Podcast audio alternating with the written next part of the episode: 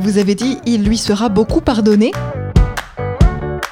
la formule est tirée de l'Ancien Testament, elle est souvent complétée en ces termes parce qu'il ou elle a beaucoup aimé.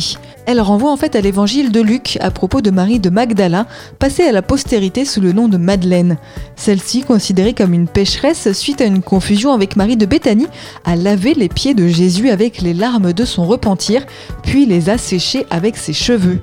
Pour cet acte d'amour, elle mérite bienveillance et miséricorde, ainsi que Jésus le déclare aux pharisiens surpris de tant de mensuétude dans l'évangile de Luc au chapitre 7 verset 47. Grâce à cela, je te le dis, beaucoup de péchés lui sont remis car elle a beaucoup aimé, mais celui à qui on remet peu aime peu. Simplifiée et raccourcie, la phrase a été récupérée par la langue courante pour exprimer l'idée d'indulgence, de compréhension, avec parfois une nuance ironique du livre Expression biblique expliquée de Paul Desallemands et Yves Stalloni, paru aux éditions Chênes.